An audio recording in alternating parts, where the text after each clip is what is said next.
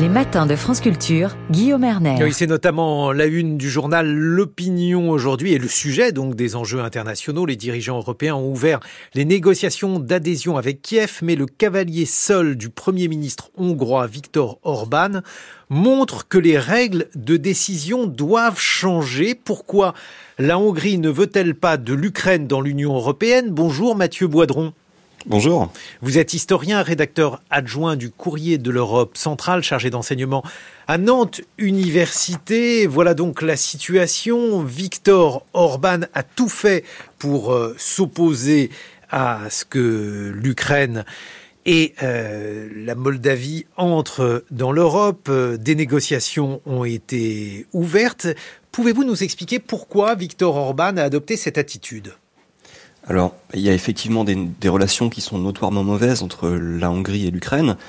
Euh, une des questions qui sont souvent avancées, est souvent avancée par Viktor Orban, c'est la question de la minorité hongroise de Transcarpathie, à peu près 100 euh, 000 habitants qui vivent euh, en Ukraine, qui sont citoyens ukrainiens, mais qui sont ethniquement hongrois, si on veut. Et cette minorité ne jouit pas, selon Viktor Orban, de tous ses droits nationaux. Et donc c'est un enjeu voilà de, de, de conflictualité avec euh, avec l'Ukraine.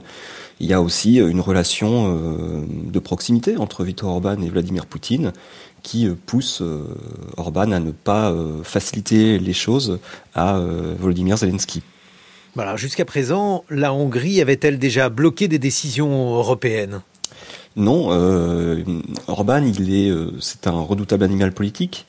Euh, il, engage toujours le rapport de force de manière très transactionnelle.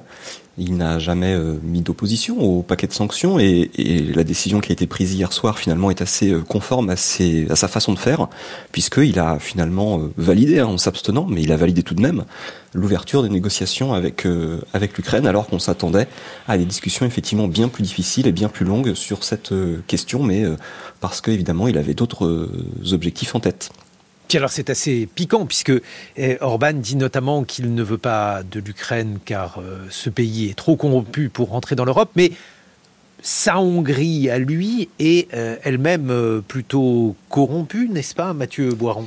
Oui, ben justement, c'était une façon de renvoyer les Européens devant leurs responsabilités. C'était d'ailleurs assez adroit de dire vous me mettez en cause sur l'état de droit, sur la corruption.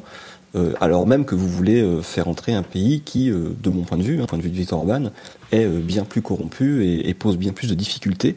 donc il y avait une volonté voilà, de, montrer les, ambiguïtés des, Européens par rapport à ces questions et de montrer en fait dans l'optique de Victor Orban le fait que ces, que mises en cause de la Hongrie sont instrumentalisées contre lui. Bon, mais est-ce que c'est possible pour lui de, maintenir euh, ce, pas de deux, ou alors plus exactement euh, le fait d'avoir à la fois euh, un pas dans l'Europe et un regard tourné vers la Russie de Vladimir Poutine? Jusqu'ici, ça fonctionne plutôt bien, hein, puisque effectivement, Orban, à la tête d'un petit pays quand même de 9 millions d'habitants, est au centre du jeu européen, donc il y a aussi des enjeux pour lui de, satisfaction personnelle.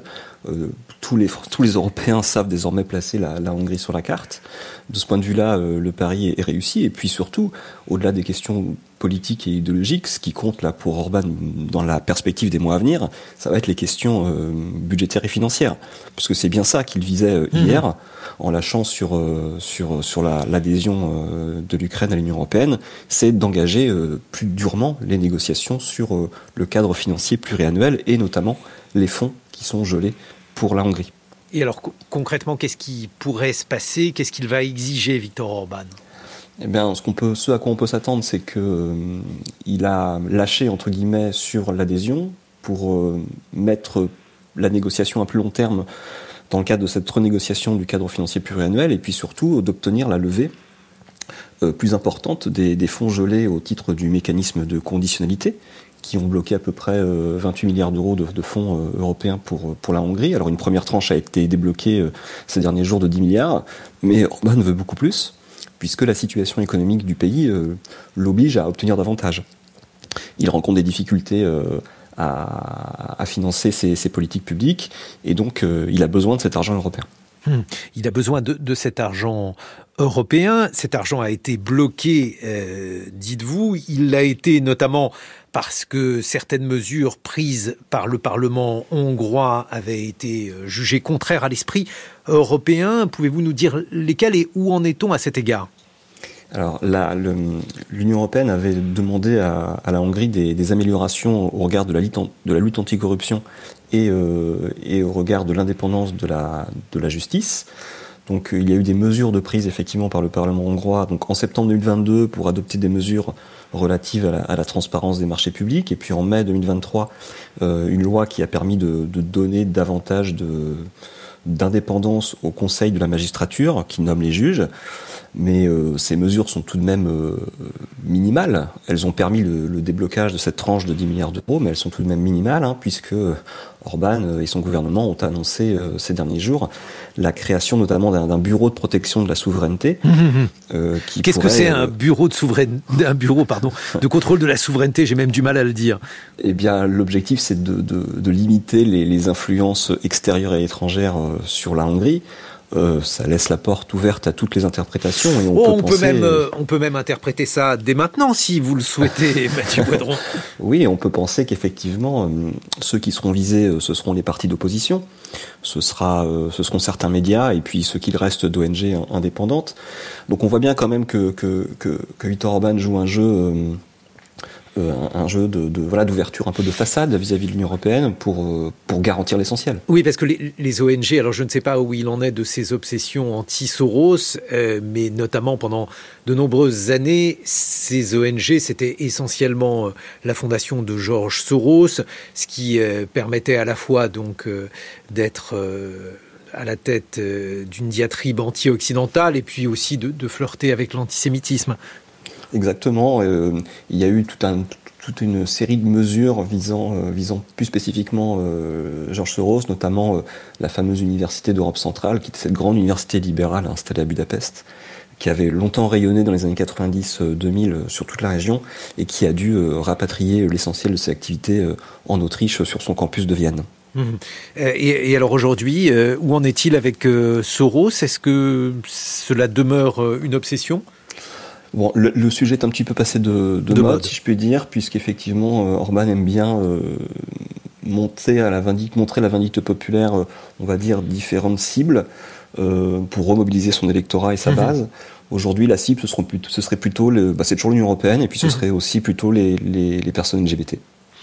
D'accord, il a changé euh, de discours euh, à cet égard. Où en est la, liberté de la presse en Hongrie? Parce que là aussi, c'est compliqué. C'est-à-dire que cet homme a été élu, ça n'est pas une dictature, et euh, ça n'est pas non plus une démocratie dans le sens idéal du terme. Non, j'aime à dire que la Hongrie, c'est une démocratie dysfonctionnelle, puisqu'effectivement, le, cadre euh, institutionnel permet normalement la libre expression euh, des citoyens et puis la, liberté euh, et le pluralisme de la presse. Mais en fait, concrètement, dans le fait, on s'aperçoit que l'essentiel des, groupes de presse sont tenus par des, proches du Fidesz et que le, cadre institutionnel est très contraignant pour les, journaux, les médias, et, et, ne, et ne, permet pas, ne leur permet pas, en tout cas, de de, jouer pleinement leur rôle euh, de contre-pouvoir et, d'information. Mais alors, euh, dans ces conditions, comment les Hongrois réagissent-ils? Est-ce que Orban demeure euh, populaire? Alors, il, bénéficie d'un indéniable soutien d'une partie de sa base. ça, c'est très clair et on ne peut pas lui contester. ce qu'on constate aussi, c'est que en dehors des, grandes villes de la capitale, eh bien, effectivement, les, les, Hongrois, il y, a peu de forces d'opposition. Et puis il y a quand même une forme de ouais, d'apathie hein, quelque part de la société civile en, tant que telle. La situation est radicalement différente, par exemple, de ce qui s'est joué en Pologne à cet égard. Ah oui, euh, en Pologne, où il y avait eu euh, de nombreuses manifestations, des manifestations d'ampleur, notamment une manifestation de la gauche. Mais alors, euh, Mathieu Boidron, est-ce que, par exemple, Orban bénéficie d'une situation économique qui lui permet d'asseoir sa popularité? Alors justement, c'est tout l'enjeu. C'est-à-dire que dans les années 2010, euh, il avait euh, réussi à, garantir et à maintenir euh, son, pouvoir sur le pays grâce justement à la bonne santé économique du pays et puis à la redistribution, à la relative à laquelle il s'était livré, hein, tout en mettant en place une, politique aussi très, très libérale. là, aujourd'hui, les choses sont un petit peu plus compliquées. L'inflation est, assez élevée en Hongrie. la situation économique est difficile et, pour euh, assurer euh, à la population euh, les, bénéfices qu'il lui a rendus, il va lui falloir, et on en revient à ce qu'on disait au début de notre entretien, les fonds européens qui vont lui permettre d'avoir un peu plus de marge de manœuvre à cet égard. Voilà, au moins on est sûr qu'il ne va pas quitter l'Europe. Ah non, non, il n'en est pas question.